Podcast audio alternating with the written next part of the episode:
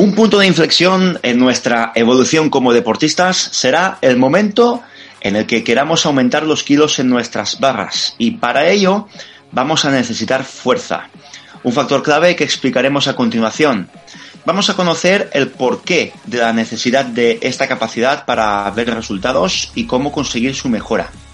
¿Qué tal amigos atletas? Bienvenidos una vez más a un nuevo episodio de 21159 Podcast tu programa de CrossFit donde analizamos semanalmente un aspecto importante del mundo CrossFit. Aquí un servidor, Sergio Jiménez, les da una cordial bienvenida y como siempre saludamos a nuestro partner Alex Celada. Muy buenas Alex y bienvenido. Muy buenas Sergio, ¿qué tal? ¿Cómo estás? Bueno, encantados de estar aquí de nuevo para aportar lo máximo que podamos y en este día, en este nuevo episodio, Vamos a hablar de la importancia que tiene el trabajo de fuerza en el CrossFit y sobre todo dar unas bases para cómo poder mejorarla y aplicarla a nuestro día a día y incrementar nuestro rendimiento en los WODs. Muy bien, pues hechas las presentaciones, empezamos un nuevo episodio de 21.15.9 Podcast. Así que prepararos porque empezamos en 3, 2, 1, ¡Go! 21159, tu podcast de CrossFit. Bueno, todos sabemos eh, que el CrossFit es un deporte de éxito en gran medida por su capacidad para trabajar por igual y equiparar el desarrollo de todas las cualidades físicas. Es un deporte muy completo que no se especializa en ninguna capacidad o en ninguna cualidad física en concreto, pero se, se asegura de trabajarlas todas. No obstante, sabemos que hay ciertas habilidades físicas que requieren un trabajo específico, como es el ejemplo del trabajo de fuerza, ¿verdad, Alex? Así es. Eh, la, fuerza es una cualidad física que requiere una programación adecuada para mejorarla. Eh, a menos que lleguemos a CrossFit desde la base de un deporte de fuerza, como puede ser el powerlifting, alterofilia, eh, objetivo de hipertrofia, como puede ser el culturismo, tus niveles de fuerza deberán mejorar para completar los woods, tal y como están prescritos. Y una cosa importante, hay eh, varios artículos científicos donde comparan eh, atletas de CrossFit y ven los tiempos que tardan y hay una relación directa entre los niveles de fuerza y el tiempo que tardan en completar los woods. Es decir, a mayor nivel de fuerza, menos tiempo en completar los woods. Pues sabiendo que la fuerza es una de las cualidades físicas eh, más importantes o una de las más importantes en el mundo del CrossFit, eh, evidentemente sabemos y encontramos una serie de problemas, un cierto problema que nos podemos encontrar a la hora de ver a los diferentes atletas y es que la gente nunca ha enfocado la fuerza como uno de sus objetivos físicos. Entonces, la pregunta que nos hacemos es, ¿por qué es importante programas o planificar el entrenamiento de fuerza. Como ya has comentado, Sergio, la gente, bueno, hay gente que no se centra en el trabajo de fuerza, que debe ser su objetivo global. Mm. Es decir, la gente se centra más en ver un árbol que en ver todo el bosque. Es decir, yo, yo me centro más en mejorar las dominadas que no en mejorar mi fuerza en toda la espalda. Entonces, un programa adecuado de fuerza te permitirá mejorar tu resistencia anaeróbica, tu composición corporal y tu resistencia muscular frente a la fatiga. Además de la capacidad de realizar los movimientos de tu entrenamiento de forma más rápida y eficiente. La clave de todo esto es el programa adecuado, un programa que incorpora los movimientos funcionales y compuestos, como es la sentadilla en todas sus variantes, el peso muerto, el press de banca, remo con barra, snatch, clean, clean and jerk. Es lo que necesita todo crossfitero que quiera mejorar a nivel general. Eh, pues sabiendo esto y teniendo en cuenta la importancia del trabajo de fuerza en CrossFit, lo que vamos a hacer es eh, explicaros o daros a conocer algún programa de fuerza que nos ha, parecido, nos ha parecido interesante o creemos que puede ayudarte a mejorar la fuerza en el CrossFit. 21159, tu podcast de CrossFit y entrenamiento en estado puro.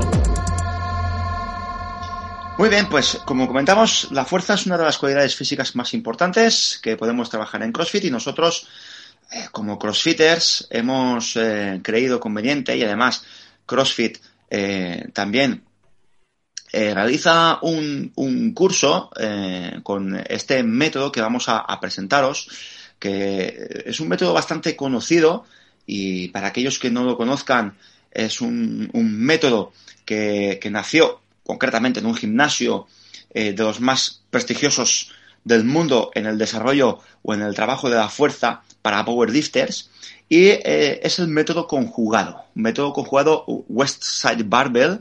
West Side Barbell es el gimnasio más fuerte del mundo, ¿vale? Para dar una idea de lo que esto significa, eh, vamos, voy a comentaros algunos números del gimnasio West Side Barbell, en el que hay 33 hombres que han hecho press de banca con más de 318 kilos, 17 hombres que han hecho sentadilla con más de 454 kilos y 18 hombres que han hecho peso muerto con más de 363 kilos, que estamos hablando de números y, de levantamientos muy, muy, muy, muy, eh, muy pesados. ¿eh?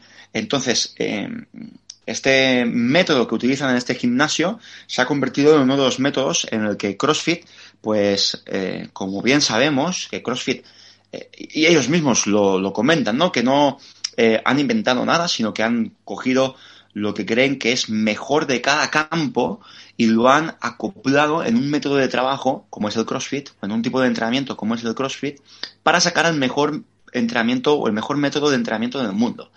En este aspecto, en el trabajo de la fuerza, ellos se basan en el método conjugado para mejorar lo que son las, eh, los números eh, en relación a la fuerza para eh, eh, mejorar en el CrossFit. ¿Y qué es el método, el método conjugado, Alex? Pues el método conjugado, bueno, una pequeña apreciación. En aquí estamos hablando de, powerlifting, ¿vale? Que para, que, para, quien no sepa lo que es, es intentar mover la, la, carga más alta en peso muerto, sentadilla y press de banca, ¿vale? El powerlifting se centra en mejorar en esos tres ejercicios. Y encontramos cuatro principios básicos en este sistema de, entrenamiento. El primero, eh, la sobrecarga. ¿Qué es la sobrecarga? Es decir, aumentar las cargas máximas para que tu fuerza aumente. Es decir, lo que no podemos es levantar siempre los mismos kilos. ¿Por qué? Porque pasamos al segundo principio, que es el de adaptación que es la respuesta biológica que de incrementar un estímulo. Es decir, si hago press de banca o cualquier ejercicio con el mismo peso, con las mismas repeticiones, el cuerpo se va a acostumar. Es decir, va a necesitar más kilos en la barra para darle más estímulo. Entonces, el tercer principio, eh, hablamos de la especificidad. Es decir, el cuerpo se tiene que adaptar al estímulo. Es decir, si yo quiero entrenar fuerza, tendré que entrenar fuerza. Porque tu cuerpo entiende de el estímulo que le das. Tu cuerpo no entiende si estás haciendo un press de banca o estás haciendo un press militar. Tu cuerpo entiende de qué estímulo está haciendo. Y el cuarto, el cuarto eh, hablamos de la individualización, que esto es clave, es decir, es clave. Lo que no puedes hacer es generalizar un entrenamiento y que para todos iguales porque no les va a servir a todos. Es decir, cada persona necesita unos estímulos diferentes y cada persona necesita entrenar de manera diferente a otra. Efectivamente, y esto es eh, importantísimo en el trabajo de la fuerza porque, como comentaba Alex, eh, cada uno, cada individuo somos completamente, completamente diferentes el uno del otro.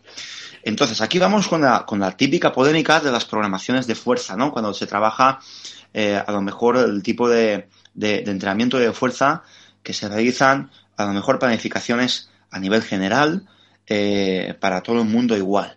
Entonces aquí eh, de esto también hablaremos o podríamos dedicar quizás un, un, programa específico para, para, el tema de la individualización en los, en los entrenamientos, en los programas de entrenamiento, porque esto es muy, muy, muy variopinto, ¿no? Entonces, el, principio de individualización es muy importante, pero eh, entendiendo un poquito más lo que es el método conjugado, ¿no? ¿Qué, en qué consiste? Eh, ¿Cómo funciona? ¿O cómo lo podemos aplicar a nuestro entrenamiento? Hemos dicho antes ya que el método conjugado es un, sistema de, entrenamiento que se em, desarrolló para, para powerlifters, ¿vale? Y en base a tres movimientos. El primero de ellos, eh, bueno, primero, uno de ellos es el press de banca, otro de ellos es la sentadilla y el tercer movimiento es el peso muerto, ¿vale? Que son los tres movimientos eh, que, se, que se trabajan principalmente en el powerlifting.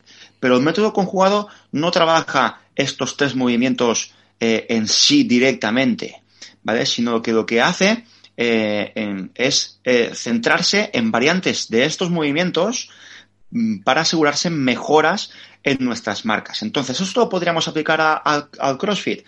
Evidentemente, ¿no? Porque tenemos una serie de movimientos principales que son los que normalmente podemos trabajar en CrossFit, como son las arrancadas, el snatch o, el dos tiempos, el clean and jerk, y evidentemente otros ejercicios como son la sentadilla o peso muerto o el mismo press de banca que nos pueden ayudar a mejorar nuestras marcas. ¿Cómo se distribuye el entrenamiento del método conjugado? Pues eh, se divide en tres, tres métodos, por así decirlo.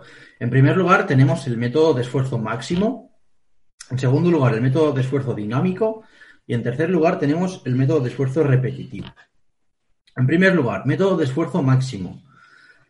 Máximo, que es decir, eh, aquí lo que vamos a hacer es levantar cargas máximas, eh, alrededor de una tres repeticiones, no más. Entonces, aquí estamos hablando de esfuerzos muy, muy altos. Por lo que este método de entrenamiento no sería para todos los atletas. Es decir, una persona que acaba de entrenar y que empieza a hacer CrossFit no le vas a poner a hacer uno o tres RM porque no le va a servir de nada.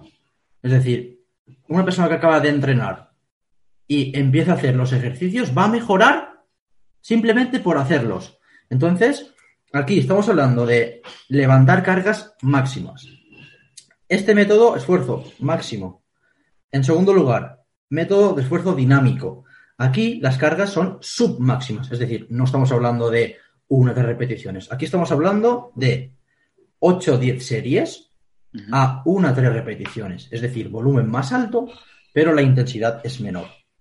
Aquí encontramos diferentes tipos de entrenamiento, es decir, no vamos a, los tres ejercicios básicos como, como, has comentado tú, de la sentadilla, el peso muerto y el press de banca, sino que aquí vamos a añadir variantes. Vamos a añadir variantes como, por ejemplo, sentadillas con cajones, eh, rack pull, eh, sentadillas con diferentes rangos de, salida, es decir, pues una sentadilla desde abajo para trabajar eh, la subida. También podemos encontrar pesos muertos con bandas elásticas, con kets, con cadenas. También podemos encontrar press de banca con distintos agarres, con distintos rangos de movimiento. Entonces aquí lo que queremos es trabajar la zona donde más nos cuesta. Es decir, si a mí lo que más me cuesta es hacer una sentadilla trasera y el punto que me cuesta más es a la subida, pues puede ser una buena idea hacer una sentadilla con una banda elástica. ¿Para qué? Para que me ponga resistencia en la subida. Pero esto se realizará con 8 o 10 series a una 3 repeticiones. Y en último lugar encontramos el, modo, el método de esfuerzo repetitivo. Aquí, como has comentado tú, estamos hablando de ejercicios accesorios, que a mí no me gusta llamarlo así, porque no hay ejercicios accesorios. Entonces, hablamos de ejercicios que complementan a los anteriores. Es decir, para un press de banca, pues podríamos hablar de ejercicios para la espalda alta, para el trapecio, para los, para los tríceps, ¿Vale? Sí. Así que eh, en estos tres métodos se divide el método conjugado.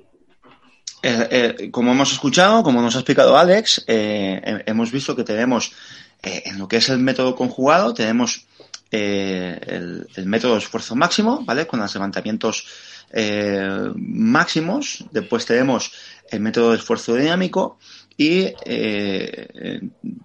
tenemos el, levantamiento de, ejercicios que son variantes a los principales, ¿vale? Y, teniendo en cuenta, sobre todo, el esfuerzo dinámico, que quizás es el que más se asemeja a CrossFit, porque como bien sabéis o como bien sabemos todos, a la hora de realizar eh, diferentes, diferentes watch eh, o, entrenamientos exclusivos, específicos en algún día, eh, lo que hacemos es realizar en un WOD, por ejemplo, hacemos varios levantamientos siempre aproximadamente con el 70-80% de, nuestras máximas. Eh, es decir, en un WOD pocas veces, a no ser que te exijan eh, sacar a lo mejor una RM de algún ejercicio en concreto, que existe también, ¿vale? Eh, la mayoría de los WODs estamos moviendo esas cargas con esos porcentajes, ¿no? por lo tanto, aquí viene la importancia de esa parte del esfuerzo dinámico, ¿no? Dentro de, del, microciclo o, o, dentro del día, ¿vale? En el que trabajemos pues eh, un movimiento en concreto, vamos a, a poner, por ejemplo, un, un, power snatch, ¿no? Pues eh, es imprescindible emplear estos pesos entre el 40 y el 85% de nuestra RM para poder crear un desarrollo de fuerza más rápida eh, a la hora de levantar, ¿vale? En lo que es el atleta. porque la ciencia nos muestra que cuando la velocidad es extremadamente alta, la fuerza que se genera eh, eh, es baja. Y al otro extremo de la curvatura, la fuerza máxima tiene una velocidad muy baja, ¿vale? Repito, cuando la velocidad es alta, la fuerza es baja, es decir, los kilos son bajos. Y al contrario, cuando el peso es muy alto, la velocidad es muy baja, ¿vale? Entonces, el trabajo de, esfuerzo dinámico trata de desarrollar ese, ese, esa velocidad, fuerza, ese speed, ¿vale? Y esa fuerza explosiva, que es lo que nos ayudará a mejorar después nuestra fuerza, ¿vale? Por lo tanto, ¿podemos aplicar este, este método eh, en, en, CrossFit? Evidentemente, lo podemos, lo podemos aplicar. Ahora bien, el problema está en, evidentemente, cómo aplicarlo, cómo va a ser la frecuencia de entrenamiento, eh, cómo va a ser la acumulación de, de, esas cargas, cómo va a ser la intensificación de esas cargas eh, y, cómo podemos transformar ese tipo de entrenamiento a, nuestro deporte, ¿no? Bueno, pues eh, quizás enfocando un poquito más en el entrenamiento, vamos acotando un poquito más para que la gente nos entienda, ¿vale, Alex?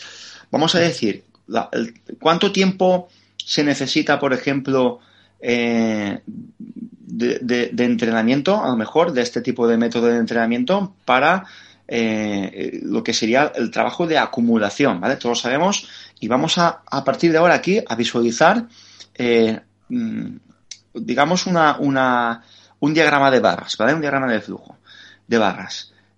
Acumulación. Normalmente, la acumulación en el, en el, trabajo de fuerza se suele realizar tres semanas de carga y una de descarga. Es lo que se suele hacer. ¿Vale? Entonces, eh, nosotros en este tipo de trabajo, en este tipo de, en este método para mejorar fuerza, ¿cuánto tiempo crees tú, mm, cuántas semanas crees tú que necesitaríamos o que precisaríamos para empezar a desarrollar grandes eh, números de fuerza? Vale, aquí volvemos al principio de individualización. Como siempre, depende. Depende por qué. Porque depende de cuánto tiempo lleva el atleta entrenando la fuerza. Es decir, si es un atleta novato, yo le diría a esa persona que se olvide de este método y que se centre en moverse bien y en la técnica. ¿Por qué? Porque va a mejorar su fuerza con poco peso. Porque de no hacer nada a hacer, vas a mejorar. Entonces, este tipo de atleta que se centre en mover bien los pesos y los kilos llegarán. Con una buena técnica, los kilos llegarán. Después, vamos a una persona ya que entrena fuerza un año, dos, tres de CrossFit y quiere mejorar sus marcas. Aquí eh, la ciencia nos dice que las, los entrenos de, de, fuerza o los resultados de fuerza se pueden ver entre seis y ocho semanas. Entonces, lo que tenemos que hacer es una proyección. Es decir, yo no puedo eh, ponerme como objetivo mejorar 20 eh, kilos en mi RM en dos semanas. ¿Por qué? Porque es imposible. Porque tu cuerpo, como hemos comentado antes, que se tiene que adaptar. y tiene que haber una sobrecarga. Entonces, tenemos que hacer una progresión. Como has dicho tú, hay que acumular, hay que hacer un proceso de acumulación. Hay que ir cada semana, si podemos, acumulando kilos en la barra, siempre que respetemos bien la técnica y entrenemos correctamente. Y al paso de las semanas, los kilos aparecerán en la barra y nuestras marcas serán más altas. Pero, como hemos comentado, de 6 a 8 semanas tendrá que ser nuestro objetivo. En ese tiempo deberá estar nuestro objetivo para mejorar las marcas. Luego, esto no termina aquí. Como has comentado tú, hay una fase de descarga. Es decir, lo, que no podemos hacer es incrementar todas las semanas kilos y así hasta que me muera. No. No, ¿por qué? Porque tu cuerpo necesita unos periodos de descanso. ¿Por qué? Porque tiene que asimilar esas adaptaciones y tiene que quedárselas en tu cuerpo para que las pueda transferir a otros ejercicios. Entonces estaríamos hablando de alrededor de dos meses, más o menos, pero como siempre, individualización. Para algunos será más tiempo, para otros será más. Efectivamente. Bueno, eh, nosotros lo que podemos hacer o lo que vamos a hacer es eh, dar, por ejemplo, valga la redundancia, dar un pequeñito ejemplo de cómo podéis organizar vuestros entrenamientos de fuerza basados en este método conjugado, teniendo en cuenta que tenemos eh, cuatro días de entrenamiento, por ejemplo, de fuerza, ¿vale? En el que podemos trabajar la fuerza y en el que vamos a dedicar quizás dos días de entrenamiento para esfuerzos máximos y dos días de entrenamiento para esfuerzos dinámicos, ¿vale? En los dos días de entrenamiento de esfuerzos máximos podemos, efectivamente, aquí podemos eh, añadir quizás el primer día para el movimiento principal, que podría ser la, arrancada o el snatch, ¿vale? Eh, y añadiendo un movimiento secundario, que perfectamente podría ser pues, back squats, front squats, eh, un segundo día de, esfuerzo máximo que podría, podría estar dedicado, por ejemplo, a los, a dos tiempos, a la cargada y el jerk, ¿vale? Al clean and jerk. Y un segundo movimiento principal que podría ser perfectamente, pues podría ser un peso muerto, podría ser eh, variantes del peso muerto, podría ser variantes de la sentadilla, ¿vale? De front squat o back squat, dependiendo de, lo que hayamos trabajado el día anterior, ¿vale? Y dos días de esfuerzo dinámico, ¿vale? Que serían realizar levantamientos eh, de entre el 50 al 70% aproximadamente de nuestra RM, ¿vale? De, movimientos, digamos, eh, que no sean eh, principales, que no sea, quizás hablando del snatch como ejemplo, ¿no? Que no sea un full snatch, sino que podamos trabajar, pues, snatches de tacos, que podamos trabajar un high eh, hang power snatch, por ejemplo, que podamos trabajar, pues, un snatch con tres segundos de pausa abajo, no sé, variantes, variantes del snatch, ¿vale? O incluso que sean los, los eh, magníficos eh, complex, ¿no? Que, que, están tan de moda y que realizamos de, de, a lo mejor trabajar un snatch pull, seguido de un hand power snatch, seguido de un full snatch, seguido de un snatch balance. No sé, son, son ejemplos, ¿no? Pero sería trabajar dos días de esfuerzos máximos, dos días de esfuerzos dinámicos, ¿vale? Porque realizar el entrenamiento de esfuerzo dinámico, digamos, entre 48 y 72 horas después del correspondiente entrenamiento de esfuerzo máximo, ¿vale? Eh, hace que, las mejoras a nivel individual sean eh, mucho mayores, las ganancias de fuerza sean mucho mayores.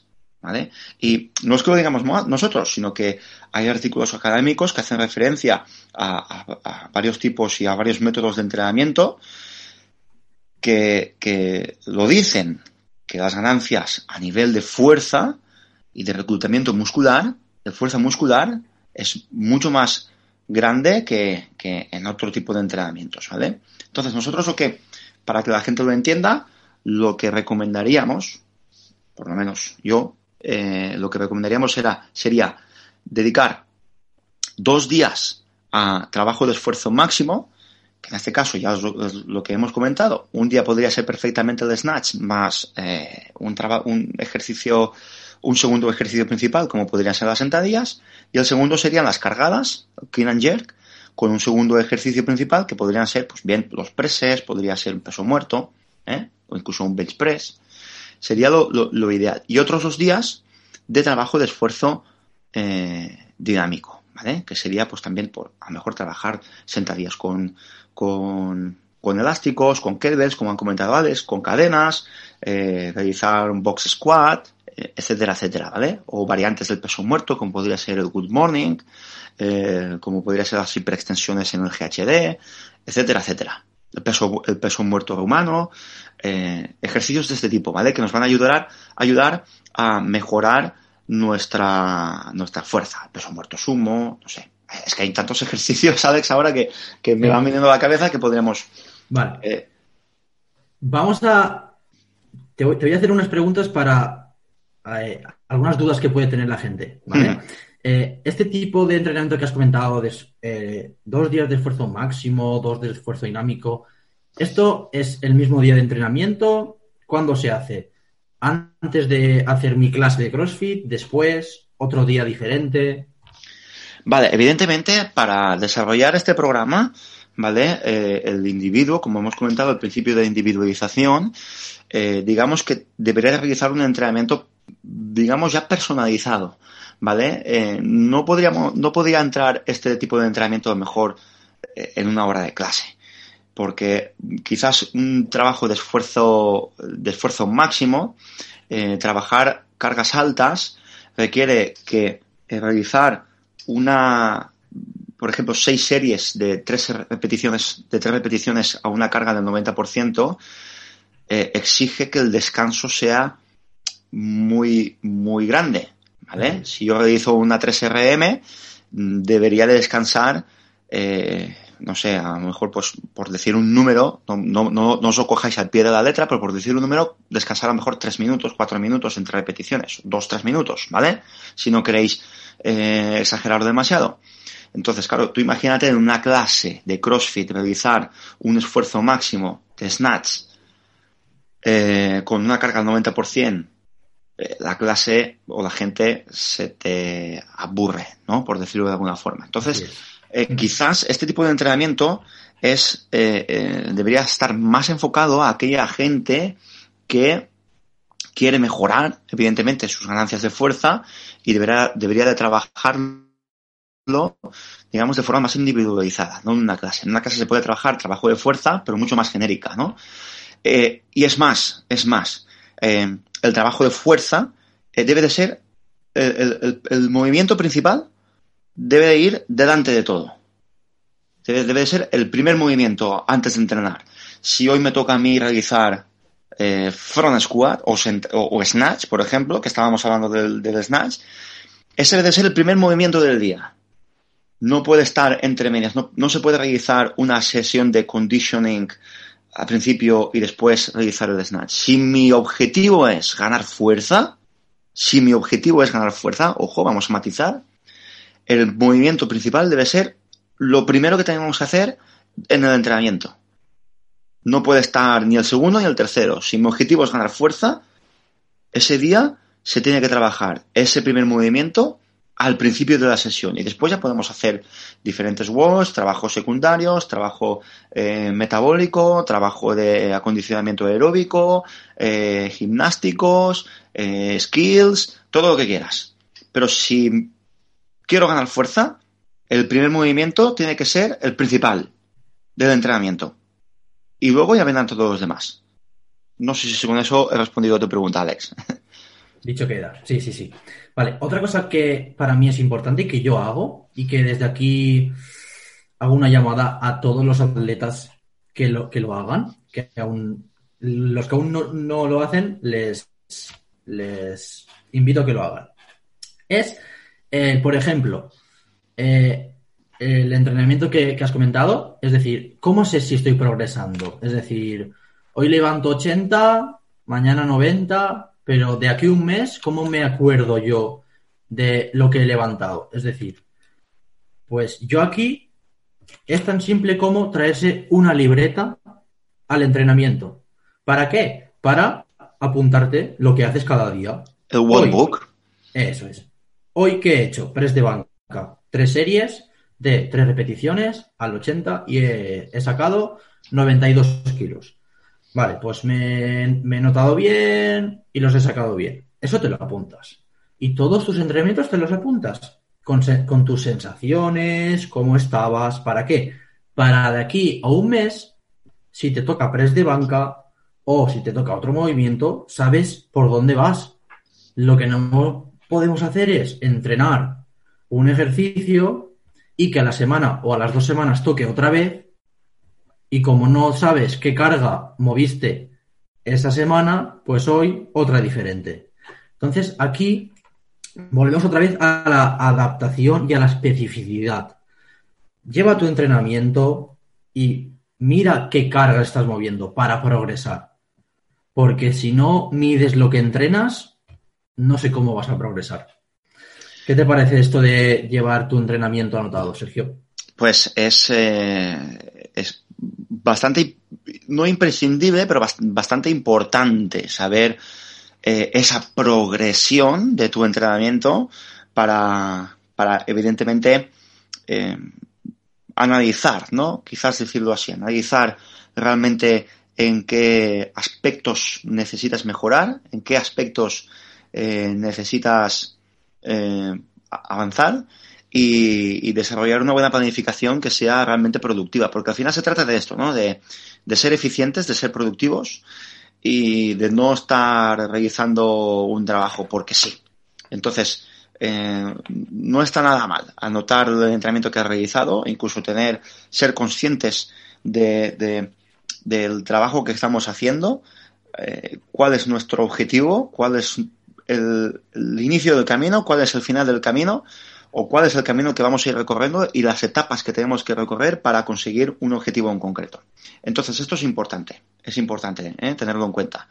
Puede ser una libreta, puede ser el mismo móvil, puede ser hoy en día también hay muchas aplicaciones que son Wordbooks que te puedes ir anotando tus, tus, tus tus cargas, tus sensaciones, llevar un pequeño diario eh, también eh, para saber, no sé, sensaciones, eh, y, luego, pues esto, al atleta que, le guste competir, al atleta que le guste progresar, que le guste mejorar, que le guste ir un poquito un paso más allá, pues siempre va, le va a venir bien, ¿no? Porque a veces la mente se nos, se nos olvidan siempre muchas cosas, eh, no tiene una, una muy buena memoria y llevarlo anotado, llevarlo escrito en el móvil o en una libreta, pues no está nunca de más. Así es. Bueno, pues yo creo que ha sido un buen episodio, es decir, hemos comentado eh, en una visión bastante amplia de qué es la fuerza, se podría meter mucho más en tipos de entrenamiento, de si vamos a hipertrofia, de si vamos a fuerza máxima, pero bueno, creo que la gente se lleva de aquí unas bases importantes y sobre todo que las puede aplicar el día de mañana en su entrenamiento, es decir, vale, pues hoy voy a hacer estas cargas que me van a suponer eh, este esfuerzo o esta fatiga o estoy trabajando en esta zona o voy a trabajar más eh, fuerza de resistencia o fuerza máxima. Pero que lo que intentamos es que lo que decimos Sergio y yo, esto no está escrito en piedra, es decir, aquí nos basamos entre la ciencia y nuestra experiencia y lo que queremos es que en vuestros entrenamientos apliquéis lo que sabemos nosotros o lo poco que sabemos para que podáis mejorar. Efectivamente, y, evidentemente, y eh, nos hemos excedido un poquito en el tiempo, pero bueno, vamos a matizarlo simplemente como, como apunte final. Eh, los, los patrones o la información que hemos estado ofreciendo en este episodio, digamos que eh, lo hemos estado dando mucho a nivel general, son maquetas que luego que, lo utilizamos para informar eh, y, que después el entrenamiento personalizado de cada individuo y según sus necesidades es lo que va a hacer que esta fórmula eh, bien aplicada consiga esas ganancias en cada persona, ¿vale? Entonces, eh, que después la gente no diga, no, es que hemos escuchado en 21.15.9 que se debe trabajar el primer día snatch, el segundo día clean jerk, el tercer día esto y el cuarto... No, nosotros hemos explicado para que lo entendamos todos, ¿no? A nivel general, cómo podría ser un programa de entrenamiento completo que pueda permitir a una persona avanzar de forma constante, ¿no? Semana tras semana durante un año, durante eh, toda su carrera deportiva, ¿vale? Y la información nosotros que hemos ofrecido es una información en la que nos basamos eh, en artículos académicos y en información académica que habla sobre el, sobre el tema de la fuerza que nos podrían venir perfectamente o nos podrían ayudar perfectamente a nuestra mejora como crossfitters. No decimos que es el mejor, ni decimos que es el único, ni decimos que es el único que te, o el que te vaya a hacer ser eh, Matt Fraser del 2021, ¿vale? Pero sí que creemos que te pueden ayudar en tu día a día, en tu entrenamiento. Es más, eh, creemos que para que puedas entender bien este método, eh, te pongas en manos de un auténtico profesional o incluso que puedas leer eh, información académica sobre, sobre el Westside Barbell, ¿vale? Por ejemplo, en la, página web de westsidebarbell.com hay mucha información alrededor de, de, lo que es el método conjugado, ¿vale? Y cómo funcionan, cómo es su metodología, ¿vale? Que está estudiada. Eh, por lo tanto, os animamos a que probéis, evidentemente, este método de entrenamiento. Si tenéis dudas, eh, también os lo podéis preguntar. Y eh, si podemos realizar otro podcast más adelante explicando un poquito más o especificando un poquito más lo que es el método conjugado o incluso dando a lo mejor alguna rutina muy básica y después cada uno que se la pueda desarrollar, pues también lo podríamos hacer. Eh, yo creo que a niveles generales, a rasgos generales, Alex, eh, la gente puedo, puede haber entendido lo que es este, este método y, dicho esto, pues eh, creo que finalizamos aquí el programa, ¿no? Sí, así es. Lo que el objetivo de, este episodio era saber que la gente que se lleve una idea de cómo puede entrenar la fuerza. Es decir, tú no puedes entrenar la fuerza todos los días, pocas repeticiones, cargas muy altas, porque vas a conseguir pocas adaptaciones. Entonces lo que queremos que la gente se lleve es ahora cómo puede entrenar la fuerza. Que no solo se puede entrenar de una manera, sino que hay que tocar varias repeticiones, varios pesos, varios descansos, para así mejorar a nivel general. Pues eh, llegamos al final de este episodio, después de haber analizado este programa de, este programa de, entrenamiento de la fuerza, que esperemos, como comentábamos, que te ayuden a mejorar en tu entrenamiento, en tu preparación como crossfitter, como atleta. Y repetimos que esto mm, no es que sea el mejor programa de entrenamiento para CrossFit, sino que son métodos que creemos que bajo nuestro punto de vista pueden ayudarte a mejorar.